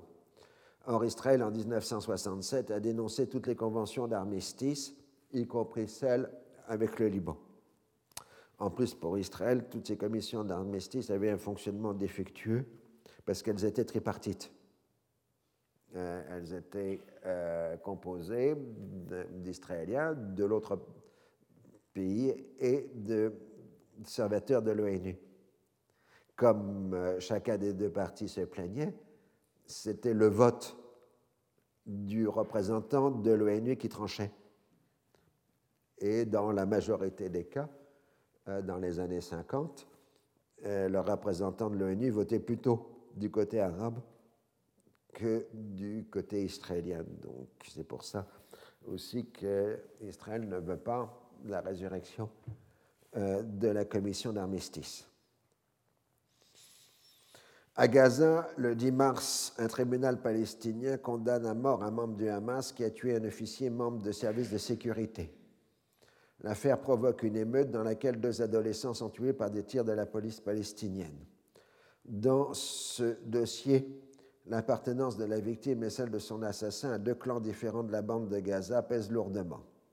Les violences durent plusieurs jours et font de nombreux blessés. C'est-à-dire que là, il ne s'agit pas de politique, hein. il s'agit de vendetta entre des clans qui peuvent comporter plusieurs centaines de membres euh, dans la bande de Gaza. À la suite d'une note israélienne rappelant qu'il est interdit aux diplomates européens de se rendre à Orient House, à Jérusalem, l'Union européenne répond que le statut juridique de la ville sainte est toujours régi par la notion de corpus separatum votée par l'ONU en 1947 et 1950. Israël réplique en affirmant que ces résolutions n'ont aucune portée juridique. Et une réunion du gouvernement israélien rappelle formellement cette opposition. Évidemment, nous sommes aussi en campagne électorale. Le 11 mars, le Sénat des États-Unis passe par 98 voix contre une une résolution appelant le président à s'opposer à une déclaration unilatérale d'indépendance des Palestiniens. La Chambre des représentants suit par 380 voix contre 24 on s'inquiète de l'attitude de l'administration Clinton qui multiplie les contacts avec les Palestiniens alors qu'elle s'abstient d'en avoir avec les Israéliens sous prétexte de se tenir neutre dans la campagne électorale israélienne. Les responsables américains font clairement entendre qu'une fois le nouveau gouvernement israélien formé, on devra passer rapidement au règlement final du processus de paix, d'autant plus que les cinq ans de la période intérimaire se sont écoulés. Netanyahou affirme que c'est son intention et qu'il se montrera très ferme et que grâce à lui, les Palestiniens ont bien compris qu'ils devraient limiter leurs aspirations territoriales. Arafat, lui, continue ses tournées internationales pour engranger le plus possible de soutien les interlocuteurs occidentaux l'implorent de différer la proclamation de l'État palestinien et sont prêts ainsi à faire un certain nombre de, de concessions. Le plus important est la déclaration du sommet européen de Berlin le 26 mars 1999, qui me paraît fondamentale et qu'on oublie toujours. Je cite, L'Union européenne, 1 réaffirme son soutien à une solution négociée reflétant les principes de l'échange des territoires contre la paix et assurant la sécurité collective et individuelle des peuples israéliens et palestiniens. Salue dans ce contexte la décision du Conseil national palestinien annulant la disposition de la charte qui appelait à la destruction d'Israël et réaffirmant l'engagement de reconnaître et de vivre en paix avec Israël. 2. Appelle les parties à réaffirmer leurs engagements vers les principes de base établis dans le cadre de Madrid, d'Oslo des accords suivants. 3 appelle en particulier à une reprise prompte des négociations sur le statut final dans les mois qui viennent sur une base accélérée qui devrait être menée à une conclusion rapide et ne devrait en particulier pas être prolongée indéfiniment. 4. Presse les parties de s'abstenir d'activités qui préjugent le résultat de ces négociations sur le statut final et de toute activité contraire au droit international, y compris toute activité de colonisation, et de combattre la provocation et la violence. 5 réaffirme le droit permanent et sans restriction des Palestiniens à l'autodétermination, incluant l'option d'un État, souhaite l'accomplissement prompt de ce droit, appelle les parties à s'efforcer de bonne foi à une solution négociée sur la base des accords existants sans préjudice de ce droit qui n'est soumis à aucun veto, exprime sa conviction que la création d'un État palestinien démocratique viable et pacifique sur la base des accords existants et à travers des négociations serait la meilleure garantie de la sécurité d'Israël et de l'acceptation d'Israël comme un partenaire égal dans la région. Donc l'Union européenne reconnaît officiellement le droit des Palestiniens à l'autodétermination, ceci évidemment dans le cadre d'un processus négocié et pacifique. Netanyahou condamne la déclaration européenne et fait mention immédiatement de la Shoah. Je cite Il est particulièrement attristant que l'Europe, où un tiers des Juifs ont péri, juge approprié d'essayer d'imposer à Israël une solution dangereuse qui compromet ses intérêts. Un tel État pourrait lever une immense armée, se doter d'armes sans aucune restriction, former des alliances avec des régimes, préconisent la destruction d'Israël et créer les conditions d'un terrorisme accru contre Israël dont l'existence serait ainsi mise en péril la diplomatie palestinienne triomphe. Il n'est plus question de discuter du principe de la création d'un État palestinien, mais seulement de sa date. Et nous sommes maintenant à la fin de la campagne électorale israélienne. Euh, l'affaire d'Arié Derry, qui traîne depuis des mois en Israël, euh, donc l'ancien chef du chasse est reconnu coupable par le tribunal de Jérusalem de fraude, corruption et d'abus de confiance et condamné à quatre ans de prison, mais il fait appel. Ceci entrave, pose la question de l'attitude du chasse dans un futur gouvernement de coalition, puisqu'aussi bien que la droite comme la gauche lui demandent d'entrer euh, dans une coalition. Le rabbin Avadia Yosef, le chef spirituel du chasse, parle de la haine de la religion qui qu'éprouveraient les juges. Pour les militants, les hommes politiques d'origine ashkénaze ont fait bien pire et n'ont jamais été condamnés. Donc l'affaire ravive les clivages internes religieux laïcs, séfarades ashkénazes en Israël. Mais ces attaques contre les élites libérales d'origine européenne trouvent aussi un large écho dans les classes populaires qui ne bénéficient en rien de la libéralisation croissante de l'économie. Jadis, la société israélienne était l'une des plus égalitaires du monde développé. Après plus de 20 ans de démantèlement de l'économie dirigée des pères fondateurs, les écarts sociaux s'agrandissent inexorablement. La gauche israélienne est à la fois identifiée aux immigrants européens et aux bénéficiaires de l'ouverture vers la mondialisation. Elle est incapable de répondre aux besoins des Juifs dits orientaux en plein repli identitaire. L'arrivée massive des immigrants dits russes renforce la division de la société en ethnoclasses, définies à la fois par une commune origine, un même rapport à la religion et un même statut social et économique. Ça, c'est très intéressant en sociologie. Ce sont les sociologues israéliens qui ont inventé euh, le concept d'ethnoclasse, renvoyant à la fois un statut social et économique, une identification religieuse et une certaine forme de vie communautaire. Et aujourd'hui, beaucoup de sociologues européens euh, reprennent cette notion d'ethnoclasse pour euh, les sociétés euh, européennes actuelles. Mais dans les années 90, c'était essentiellement la sociologie israélienne qui utilisait le concept d'ethnoclasse. Comme partout ailleurs, le progressisme tend plus à s'identifier aux valeurs dites sociétales plutôt qu'à des mesures sociales. Tel Aviv devient ainsi la ville des gagnants de la mondialisation, pour qui la liberté économique va de pair avec celle des mœurs, alors que l'affirmation religieuse se renforce dans une bonne part des classes populaires. Les Russes sont à la fois des libéraux en économie, d'inspiration le plus souvent laïque, et des ultranationalistes. Ils rejoignent ainsi les religieux dans la question du processus de paix tout en s'opposant à eux dans les questions de société. Quand on évoque les mesures sociales à prendre, on évite soigneusement de marquer que les multiples mesures d'incitation à la colonisation des territoires occupés accaparent une bonne part des ressources disponibles. Les aides sociales bénéficient surtout aux milieux religieux, aux familles qui ont des familles très nombreuses et qui sont très largement à l'extérieur des activités productives. Les trois principales forces politiques maintiennent leur préférence pour le libéralisme économique. La gauche et le centre affirment s'inspirer de la troisième voie de Tony Blair et du pragmatisme de Bill Clinton. L'attention internationale est maintenant concentrée par la guerre du Kosovo, qui commence le 24 mars 1999 avec l'afflux massif des réfugiés kosovars. L'OTAN est destinée à mener une guerre aérienne contre la Serbie jusqu'à ce qu'elle cède.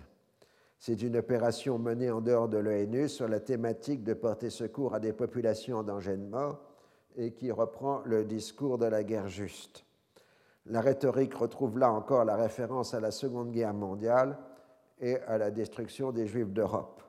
Cette guerre au motif humanitaire brouille les repères habituels. Les anti-impérialistes ont du mal à ne pas voir des motivations matérielles cachées et vont jusqu'à prendre la défense des Serbes. Je me rappelle des, extrêmes gauches françaises à l'époque expliquant de façon très grave que l'OTAN bombardait la Serbie pour pouvoir s'emparer du pétrole de la Caspienne. Je peux vous garantir que ça n'avait strictement aucun sens. À l'époque, j'avais participé à une mission d'étude sur le pétrole de la Caspienne et nous avions déposé notre rapport à la fin de l'année 1999 en disant, vu que le prix du pétrole est de 15 dollars le baril, le pétrole de la Caspienne n'a aucun avenir. Évidemment, le jour où on a déposé le rapport, le prix du, baril de pétrole a commencé à monter à 20 dollars et il entré dans une phase d'expansion continue, euh, atteignant 100 dollars quelques années après. Donc, essayer de faire de la prévision dans ces conditions. Enfin, j'ai signé le document. Euh, donc, j'en étais où? Euh, Voilà. Donc, les anti-impérialistes prennent la défense des Serbes puisque c'est l'OTAN qui bombarde. Au Proche-Orient, le fait que les États-Unis protègent la population essentiellement musulmane des Albanais gêne les courants islamistes qui ne peuvent cette fois invoquer la guerre supposée des Américains contre l'islam. Les chrétiens orthodoxes, eux, se solidarisent avec leurs religionnaires serbes. Arafat est particulièrement frappé par le fait qu'il a fallu que les Albanais prennent les armes et soient soumis à une impitoyable répression pour qu'une intervention internationale soit décidée. Il se met à penser un éventuel nouveau soulèvement palestinien qui permettrait de mettre fin aux impasses du processus de paix. Des consignes dans ce sens sont données aux organisations dépendant du Fatah. Ça, c'est le seul cas où nous avons sur une source palestinienne avérée, puisqu'il s'agit des mémoires euh, du chargé de presse d'Arafat, Marwan Kanafani, euh, qui dit bien que Arafat, au moment du Kosovo, a pensé à une reprise de l'intifada armée pour provoquer une action internationale euh, sur le mode du Kosovo. Mais c'est la seule indication que nous ayons de sources palestiniennes avérées sur une préparation d'une seconde intifada. Nous y reviendrons dans la suite euh, du coup. Israël se doit de faire des gestes de relations publiques en envoyant de l'aide humanitaire en Albanie pour aider les réfugiés. On accueille en grande pompe quelques familles juives venues de l'ex-Yougoslavie, rappelant ainsi que l'État hébreu est le lieu de refuge des Juifs dans le monde. En même temps, on ne veut pas trop s'aliéner la Russie, tout en ne prenant pas de distance avec les Américains. Tout en se solidarisant publiquement avec l'entreprise humanitaire occidentale, certains responsables militaires, enfin certains responsables israéliens dans Ariel Sharon s'inquiètent du risque de voir créer un précédent où une minorité ethnique se trouve libérée par une intervention extérieure. Ils songent évidemment aux Arabes israéliens ou à un règlement imposé de l'extérieur de la question de Palestine.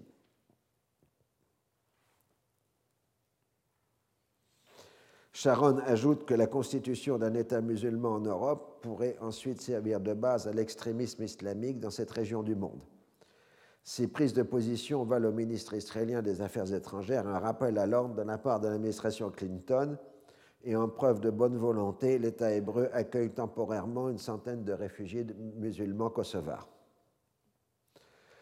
Dans les populations, le sort des Albanais du Kosovo rappelle pour les Israéliens la destruction des Juifs d'Europe, pour les Palestiniens l'exode de 1948. Comme à chaque grande crise, la mémoire des catastrophes du passé structure et donne sens aux événements en cours. Le Hamas organise une manifestation de solidarité avec les musulmans du Kosovo.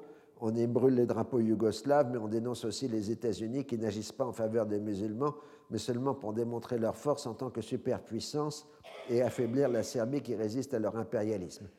On peut dire que c'est un état net de confusion mentale. La presse de beaucoup de pays arabes adopte des positions similaires. Après le Kosovo, cela pourrait être le tour du Sud-Soudan ou du Kurdistan d'Irak.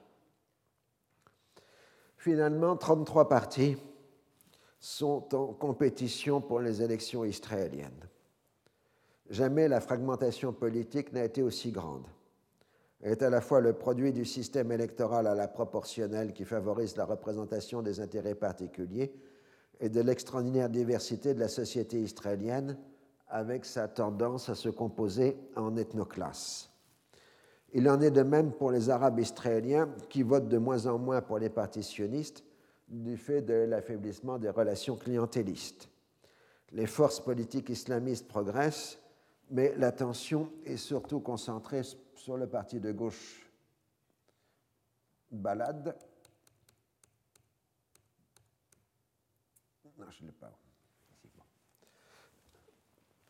Dont le brillant leader Azmi Béchara conteste l'identité juive de l'État et appelle à un État de tous les citoyens. Il fait grand scandale en posant sa candidature à l'élection directe à la fonction de Premier ministre ce qui est totalement identifié avec l'identité juive de l'État. Les soutiens du processus de paix à l'intérieur comme à l'extérieur l'accusent de créer une dangereuse diversion et de, en divisant les votes, favoriser ainsi la candidature de Netanyahou. L'intéressé accuse d'Arafat de s'immiscer dans la campagne électorale, demandant à Béchara de se retirer au profit de Barak. Béchara accuse Netanyahou de faire de la démagogie. Il répond que personne ne lui a demandé de se retirer et qu'en tout état de cause, il ne risquerait pas d'enlever des voix à Ehud Barak et il avait peu de chances de dépasser le premier tour. Dans la ville arabe de Nazareth, le mouvement islamiste veut imposer l'édification d'une mosquée à proximité de la basilique de l'Annonciation. Les églises chrétiennes protestent vigoureusement. Les islamistes affirment que le site choisi appartenait jadis à un bien waqf, de main morte musulmane, et que les voyageurs du XIXe siècle rapportent l'existence à cet emplacement d'un petit édifice religieux musulman.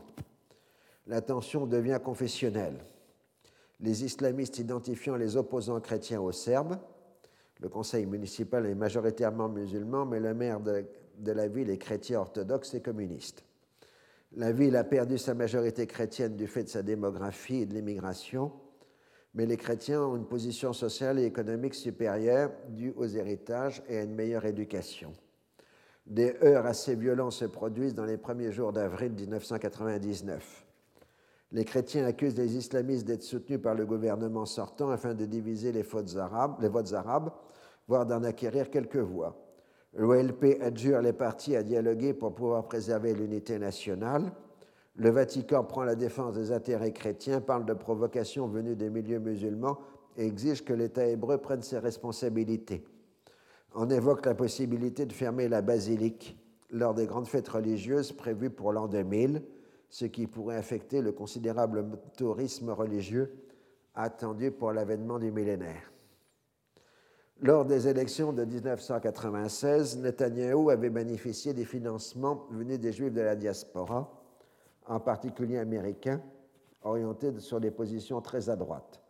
Il avait utilisé des experts américains en communication et en propagande électorale, alors que Clinton avait apporté un soutien ostensible à Pérez. Cette fois, le président américain ne répète pas la même erreur. Tout en étant persuadé de la nécessité d'une défaite de Netanyahou pour une reprise du processus de paix, il se tient publiquement en dehors de la compétition.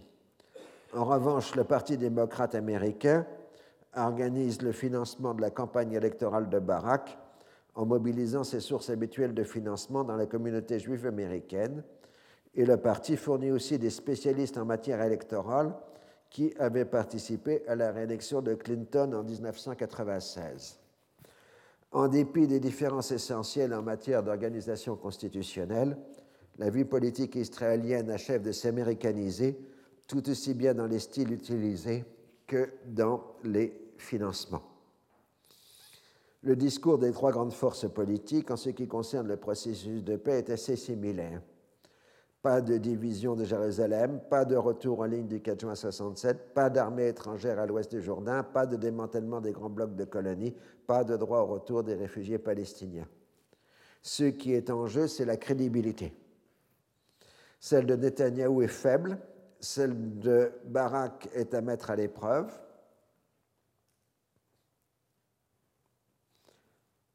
Il n'est pas possible d'obtenir plus de candidats, de candidats que ces vagues principes.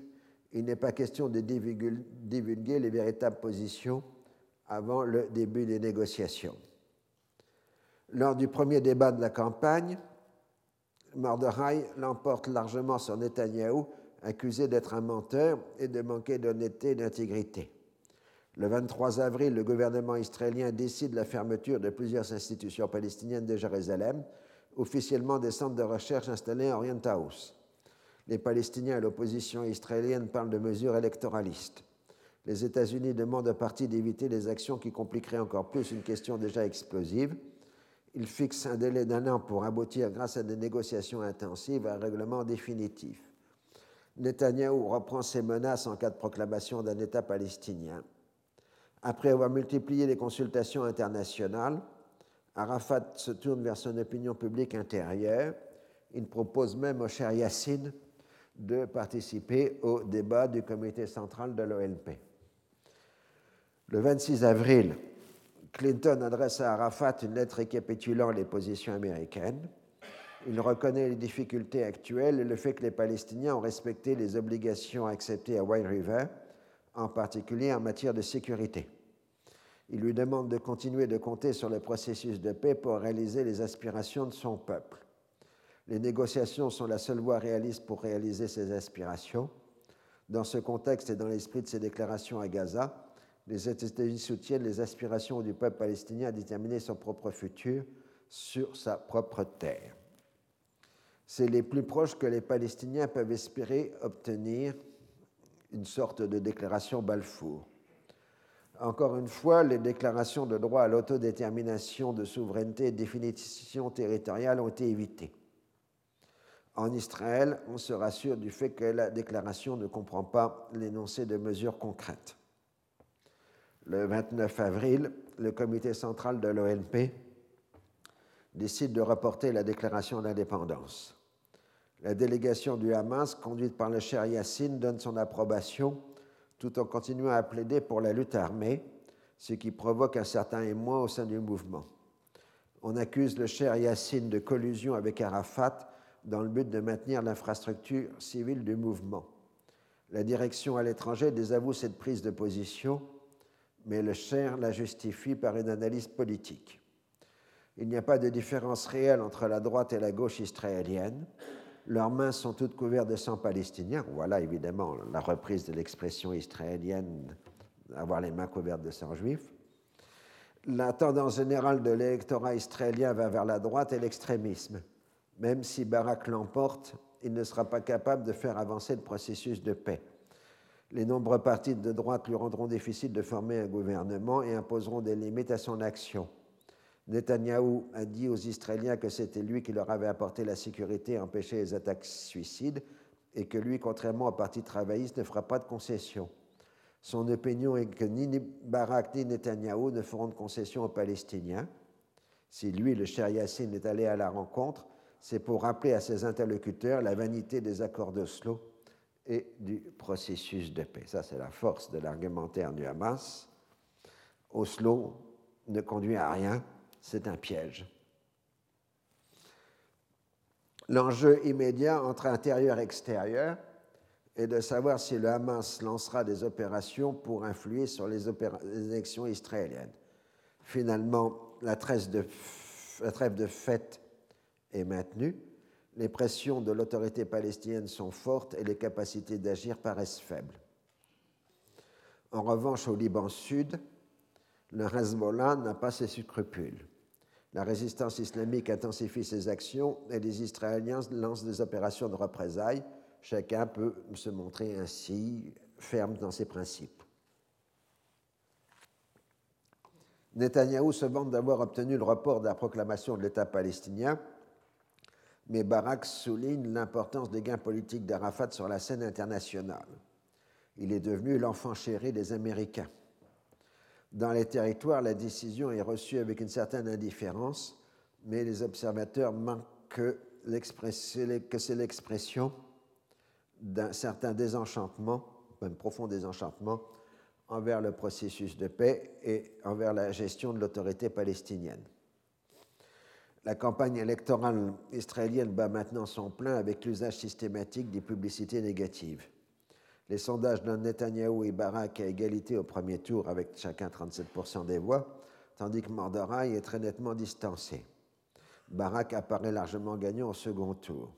Certes, le chasse apporte son soutien à Netanyahou, mais les déclarations de Derry assimilant son procès à celui de Dreyfus et la couverture médiatique reçue à celle du procès Eichmann choquent une bonne part de l'opinion publique. Netanyahou n'arrive pas à recréer une dynamique en sa faveur en mettant sur le même pied Arafat et Barak. Il lui est difficile de jouer cette fois sur la peur car ce serait reconnaître l'échec de sa politique gouvernementale. Les ambiguïtés de sa politique se retournent contre lui. Veut-il poursuivre le processus de paix ou le saboter? Dans le premier cas, ses compétiteurs semblent mieux placés. Dans le second, on préfère un opposant déterminé. Enfin, il n'est plus un homme nouveau, contrairement aux élections précédentes, et il a déçu bien du monde. La situation économique s'est détériorée. Les dissensions sont patentes à l'intérieur de son électorat. Le chasse s'en prend violemment aux Russes accusés de ne pas être des vrais juifs et d'avoir des mœurs dissolues. Et les intéressés répondent en affirmant leur sécularisme. Pourtant, les uns et les autres sont des partisans proclamés de la colonisation de la Cisjordanie. Les cadres du Likoud accusent leur chef de ne s'intéresser qu'aux élections à la fonction de Premier ministre et de négliger celle des députés. Le maire de Jérusalem, Ehud Olmert, prend ses distances et refuse de soutenir le discours selon lequel Barak serait prêt à accepter une division de la ville sainte. Netanyahou tente de relancer le dossier en menaçant de fermer la maison de l'Orient, Orient House, ce qui provoque une forte tension dans la partie arabe de la ville, les Américains tentent de trouver un compromis. Finalement, un recours à la Cour suprême israélienne permet de renvoyer l'affaire après les élections. Barak utilise son statut de soldat le plus décoré de l'histoire de l'armée israélienne. Il se pose en nouveau rabbin capable d'assurer la paix et la sécurité. Il affirme quatre principes pour le règlement final. Premièrement, Jérusalem doit rester pour toujours une cité unie sur notre souveraineté Deuxièmement, il est totalement exclu de faire revenir des réfugiés dans les frontières de 1967. Troisièmement, il ne peut y avoir de forces armées palestiniennes à l'ouest de Jourdain. Et quatrièmement, la plupart des implantations de Judée et de Samarie doivent rester dans nos mains. Le fait qu'il utilise l'expression Judée-Samarie montre combien il est proche des positions de la droite. Il accuse à juste titre son adversaire de vouloir jouer sur les antagonismes internes de la société israélienne, séfarade contre Ashkenaz, juifs religieux contre israéliens. Du côté séfarade, Barak s'appuie sur David Levy. De façon plus générale, Il se pose en défenseur de l'Union nationale et accuse Netanyahou de chercher à fomenter la guerre civile à l'intérieur de la société israélienne. Alors je vous laisse en pleine angoisse pour savoir qui va remporter ces élections. Vous devrez attendre encore une semaine. C'est dur, mais c'est la loi des feuilletons.